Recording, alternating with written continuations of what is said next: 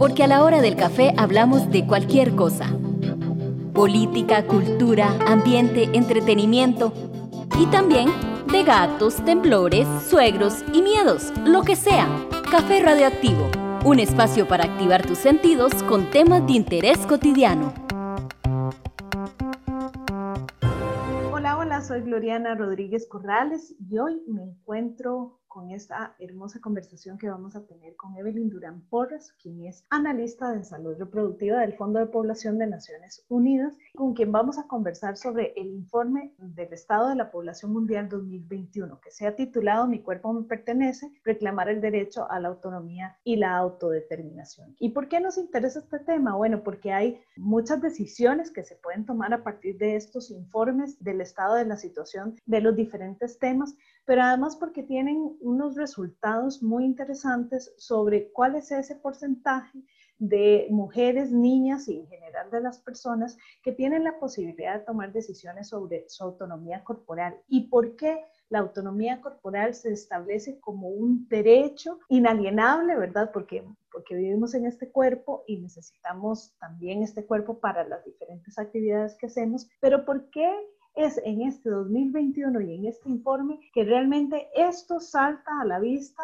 y se dice, bueno, esto es algo importante para la toma de decisiones y para la vida cotidiana de las personas. Y bueno, muchas gracias Evelyn, bienvenida, además por tomarte este espacio para conversar y tomarte un cafecito un poco matutino con nosotras y nosotros. Muchas gracias, Gloriana, por la invitación, por el espacio para que podamos compartir los resultados del informe que en realidad nos pone de frente una serie de resultados y que nos invita a reflexionar también qué está pasando con los objetivos de desarrollo sostenible, ¿verdad? Que son esos objetivos que el mundo, que los países se comprometieron a alcanzar el 2030 y que nos hemos dado cuenta que algunos objetivos avanzan más que otros. Y en particular el objetivo 5, que tiene que ver con igualdad de género, establece una meta muy concreta, que tiene que ver específicamente con el tema de, las decisiones, con la posibilidad de las mujeres de mm, lograr su autonomía, de poder además pues vivir su salud sexual y su salud reproductiva desde toda su plenitud. Y nos hemos dado cuenta entonces que hay muchos retos pendientes, ¿verdad? Y cuando en el informe decimos autonomía corporal, nos estamos refiriendo principalmente como a esa posibilidad que tenemos las mujeres de tomar decisiones sobre nuestra salud, particularmente la salud sexual y reproductiva,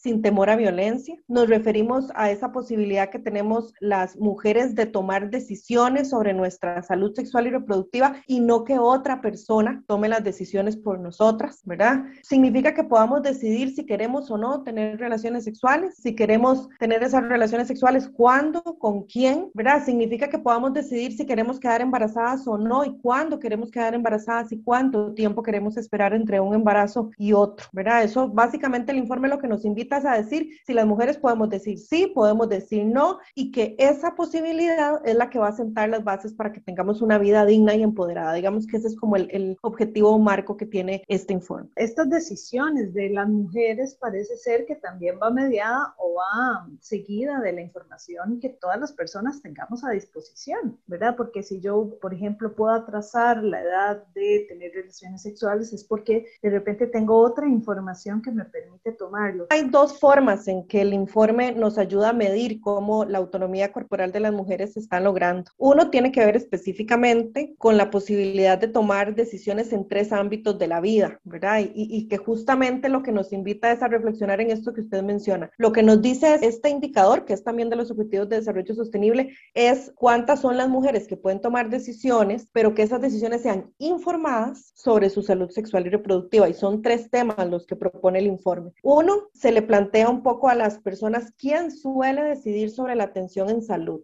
si usted puede o no recibir atención en salud. ¿Quién decide sobre si usted debería o no utilizar métodos anticonceptivos? Y puede usted decirle a su pareja, a su esposo, si desea o no mantener relaciones sexuales con él. Y entonces lo que nos encontramos, digamos, es que en primer lugar muchas mujeres reportaron que no tenían esa posibilidad y muchas de esas mujeres lo que dicen es, es que yo no sabía tomar decisiones sobre métodos anticonceptivos. Yo no sabía que tenía esta posibilidad. Entonces, sin duda alguna, el tema de la educación y la información es fundamental. Y la otra forma en la que se mide el indicador es a través de cuatro grandes ámbitos que se estructuran también dentro de los objetivos de desarrollo sostenible, que tienen que ver con la atención materna que reciben las mujeres en el proceso de embarazo, parto y posparto, el tema de la anticoncepción, el tema de la salud y el bienestar y el tema de la educación integral de la sexualidad, que es fundamental, ¿verdad? Y que sin esa posibilidad de que las mujeres estemos informadas, no vamos a tener entonces la posibilidad de tomar esas decisiones y de respetar y de ejercer la autonomía de nuestro cuerpo, ¿verdad?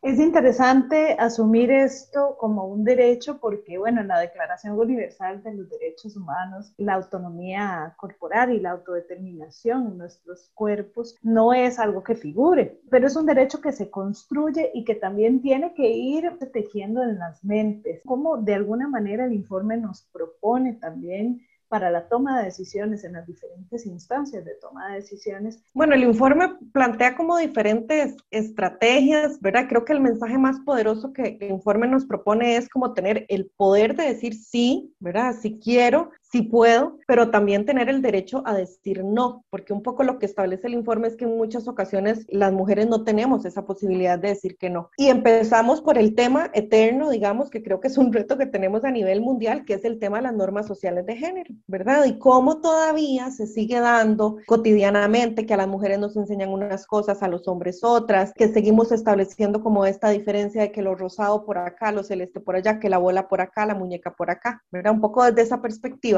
entonces, las normas sociales, digamos, es lo primero que el informe nos dice, tenemos que abordarlas, ¿verdad? El tema de la autonomía que requiere información, requiere educación y lo plantea muy claramente, la educación es la clave. Pero también depende de leyes, ¿verdad? Que nos faculten a las mujeres a poder tomar nuestras propias decisiones. Por ejemplo, hay como algunos indicadores en el informe donde se propone que para que un país, digamos, califique positivamente en este tema, es que haya una ley que obligue a los estados a brindar educación integral de la sexualidad. Y en Costa Rica, por ejemplo, tenemos el programa de estudios de efectividad y sexualidad integral que el MEP implementa, pero no es una ley, ¿verdad? O sea, puede llegar en cualquier momento otro proceso que diga, no, esto no es una prioridad o esto no se va a continuar. Entonces, ahí se estaría restando también la autonomía. Por supuesto que respetar la autonomía requiere inversión, ¿verdad? Y requiere medición, requiere que estemos como pendientes de todos estos datos. Y un dato, digamos, de los que es interesante en el informe, por ejemplo, es que el 55% de las mujeres en el mundo no tienen esa posibilidad de tomar decisiones sobre su autonomía corporal y en Latinoamérica el 25% de las mujeres señalaron que no lo tienen, que no tienen esa autonomía. O sea, la cuarta parte de las mujeres en Latinoamérica señalan que no tienen la posibilidad de tomar decisiones en esos tres ámbitos que yo mencioné. O sea, que no pueden decidir si quieren ir o no al servicio de salud, si desean o no tomar anticonceptivos y que no pueden decirle que no a su pareja, a su compañero, si no desea mantener relaciones sexuales, ¿verdad? Y así podríamos enumerar algunas otras violaciones de derechos a la autonomía corporal, ¿verdad? Que todavía siguen existiendo, que en Costa Rica podríamos encontrar algunas, como por ejemplo la violencia sexual, las relaciones impropias, el mismo embarazo en la adolescencia, que muchas veces está vinculado también con manipulación o con violencia por parte de hombres que en muchos casos son mayores y en otros países se siguen encontrando otras violaciones como la mutilación genital femenina, las pruebas de virginidad, la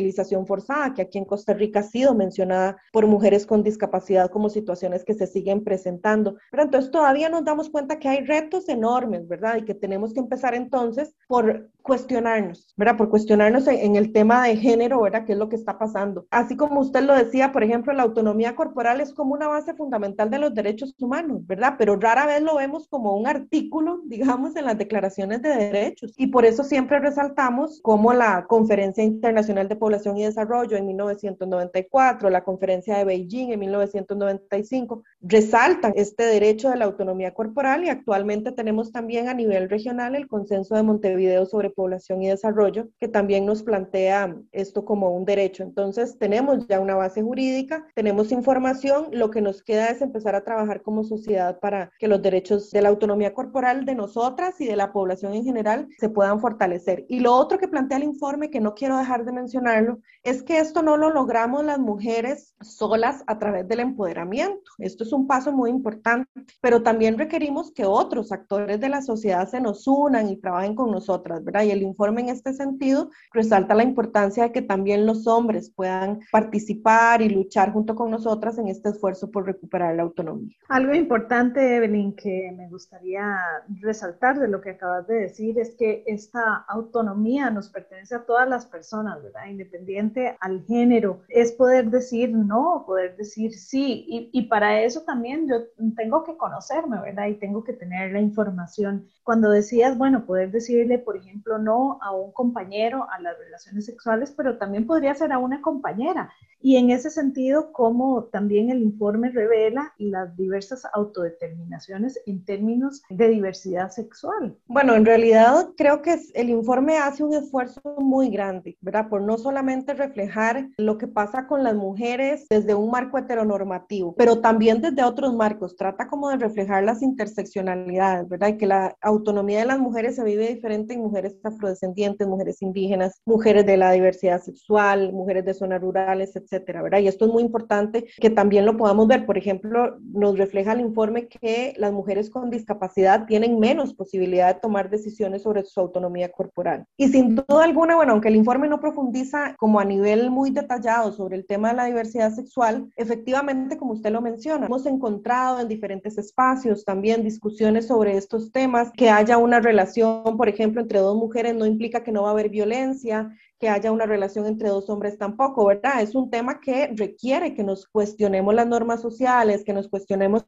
un poco cómo construimos también las relaciones, ¿verdad? En este sentido, siempre nos cuestionamos ese concepto del amor romántico, que ese concepto del amor romántico que nos dice que hay una media naranja, que es la única persona que nos puede satisfacer nuestros deseos, que es la única persona que nos va a completar, ¿verdad? No solamente se vive en las relaciones heterosexuales, se vive también en las relaciones de pareja lesbianas, bisexuales, gays, y también la autonomía corporal en muchos casos es violentada a muchas personas por su identidad de género, ¿verdad? Y que efectivamente se le diga a una persona, no, es que usted es hombre, pero que esta persona diga, no, yo, mi identidad es mujer, yo me siento mujer, muchas veces también es violentada y en el informe se reflejan también algunos casos que son bastante fuertes y violentos y que es tan lamentable que esto siga pasando en lugares donde se dan violaciones, por ejemplo, a mujeres que mencionan ser lesbianas, hay violaciones también a personas trans, como para plantear que esa es la forma de corregir como si fuera algo malo. Era todo esto que llamamos la violencia homofóbica, transfóbica. Es algo que realmente violenta la autonomía de estas personas, de todas las personas en general, y es muy importante que lo veamos así, ¿verdad? Como en, en términos interseccionales. Por ejemplo, las mujeres afrodescendientes aquí en Costa Rica relatan el tema de la hipersexualización. Es que siempre están como planteando estas cosas. Las mujeres con discapacidad es que no se visibiliza la sexualidad de las mujeres con discapacidad. Yo voy al seguro, a, la caja y, me, y le preguntan a mi acompañante sobre mi sexualidad o mi vida, como si yo no pudiera hablar al respecto. Las mujeres indígenas igual, bueno, es que se dice que nosotras aquí no nos importa que las niñas empiecen a tener relaciones sexuales desde temprano, que se casen con hombres adultos. Eso no es cierto. Pero entonces hay como estas miradas que son tan necesarias que tenemos que darle a todas las poblaciones y que tenemos que darnos cuenta que se comporta de manera distinta, ¿verdad? Incluso estos datos, por ejemplo, el 25% de mujeres en América Latina que no pueden tomar sus decisiones, implica que hay un 74% que sí puede tomarlas, ¿verdad? Que dijo que sí podía tomarlas. Pero si uno analiza los datos, se da cuenta que entre países hay diferencias enormes y que a lo interno de los países también. Y aquí en Costa Rica, por ejemplo, lo hemos visto. Las tasas de nacimientos en adolescentes han venido disminuyendo, pero no disminuyen igual en el promedio nacional que en zonas fronterizas o zonas costeras que tienen también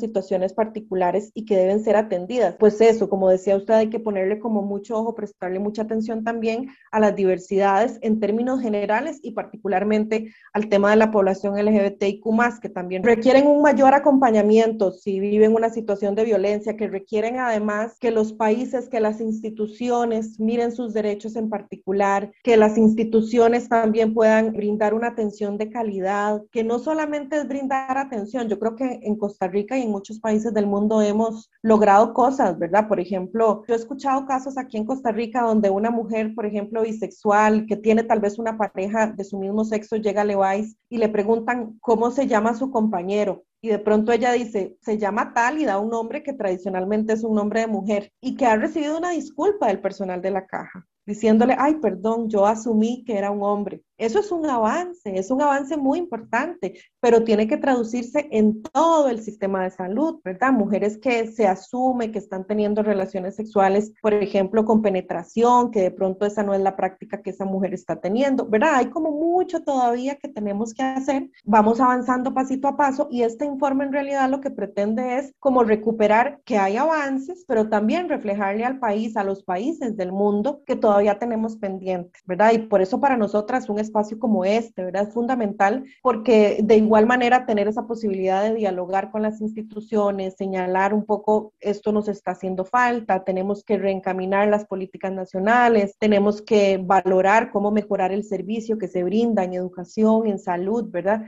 Eso es como lo que pretende el informe y un espacio como este también es fundamental. Quisiera también decir que en estos cambios que se dan de paso a pasito, no solo la compañera, eh, ¿verdad? Preguntarle por el compañero, el nombre del esposo, ahora que ya a partir del 26 de mayo tenemos la posibilidad de los matrimonios en todas las personas que se quieran casar, pues entonces también saber probablemente que es posible que una mujer llegue casada y que el, el nombre quede ser de su esposa, no el de su esposo, ¿verdad? Y que entonces esto hace que también nos veamos más humanas y más humanos aceptando la diversidad de lo que somos, como las frutas, ¿verdad? Hay bananos, manzanas, piñas, que tienen diferentes colores, así somos los seres humanos. Yo quisiera nada más como último punto, Evelyn, saber si a este informe se le va a dar un seguimiento. Claro que sí, Gloriana, en realidad el informe, como es a nivel global, ¿verdad? Se basa en encuestas que son frecuentes en los países. Por ejemplo, este dato del 55% se basa en las encuestas de demografía y salud. Aquí en Costa Rica no tenemos encuesta de demografía y salud, pero tenemos la encuesta, por ejemplo, de salud sexual y reproductiva, que ya deberíamos estarla haciendo, pero que como sabemos en este momento no es posible, no hay recursos, es complicado obtenerlos. También tenemos la encuesta de mujeres niñez y adolescencia, que también incorpora algunas preguntas que podrían estar vinculadas. También tenemos la encuesta de juventudes, que también tiene como esa posibilidad de incorporar preguntas como estas, pero es difícil que en este momento podamos tener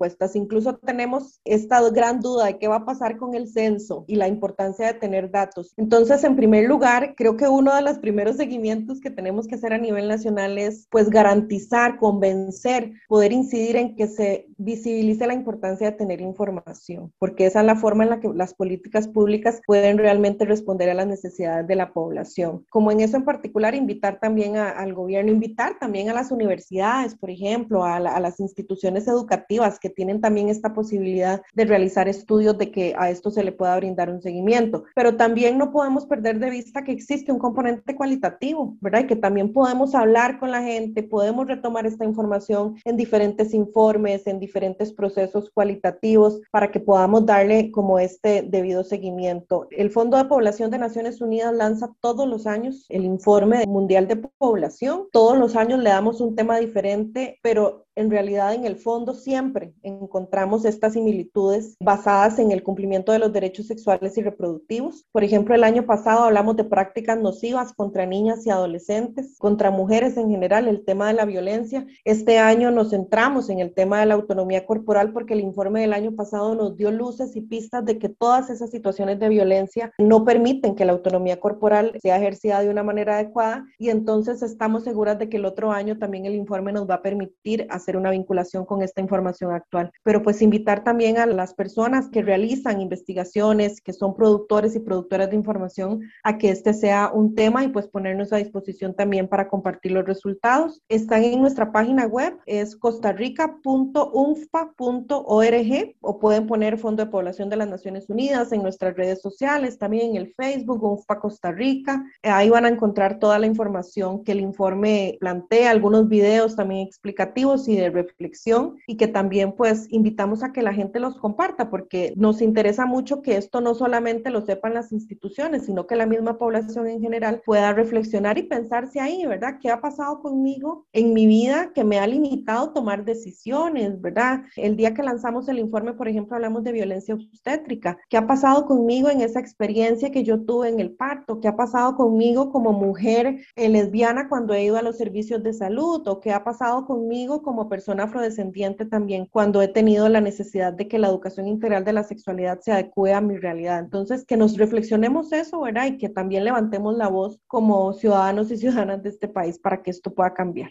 Evelyn, muchísimas gracias. Evelyn es analista de los derechos sexuales y reproductivos en general en el tema de salud reproductiva del Fondo de Población de Naciones Unidas y hoy nos estuvo acompañando en este café radiactivo para conversar sobre este informe que ustedes pueden ubicar en la página web que ella nos dijo, que le titularon Mi cuerpo me pertenece, reclamar el derecho a la autonomía y la autodeterminación. Evelyn, muchísimas gracias. Muchas gracias a usted, Gloriana. Un placer haber compartido este café radioactivo.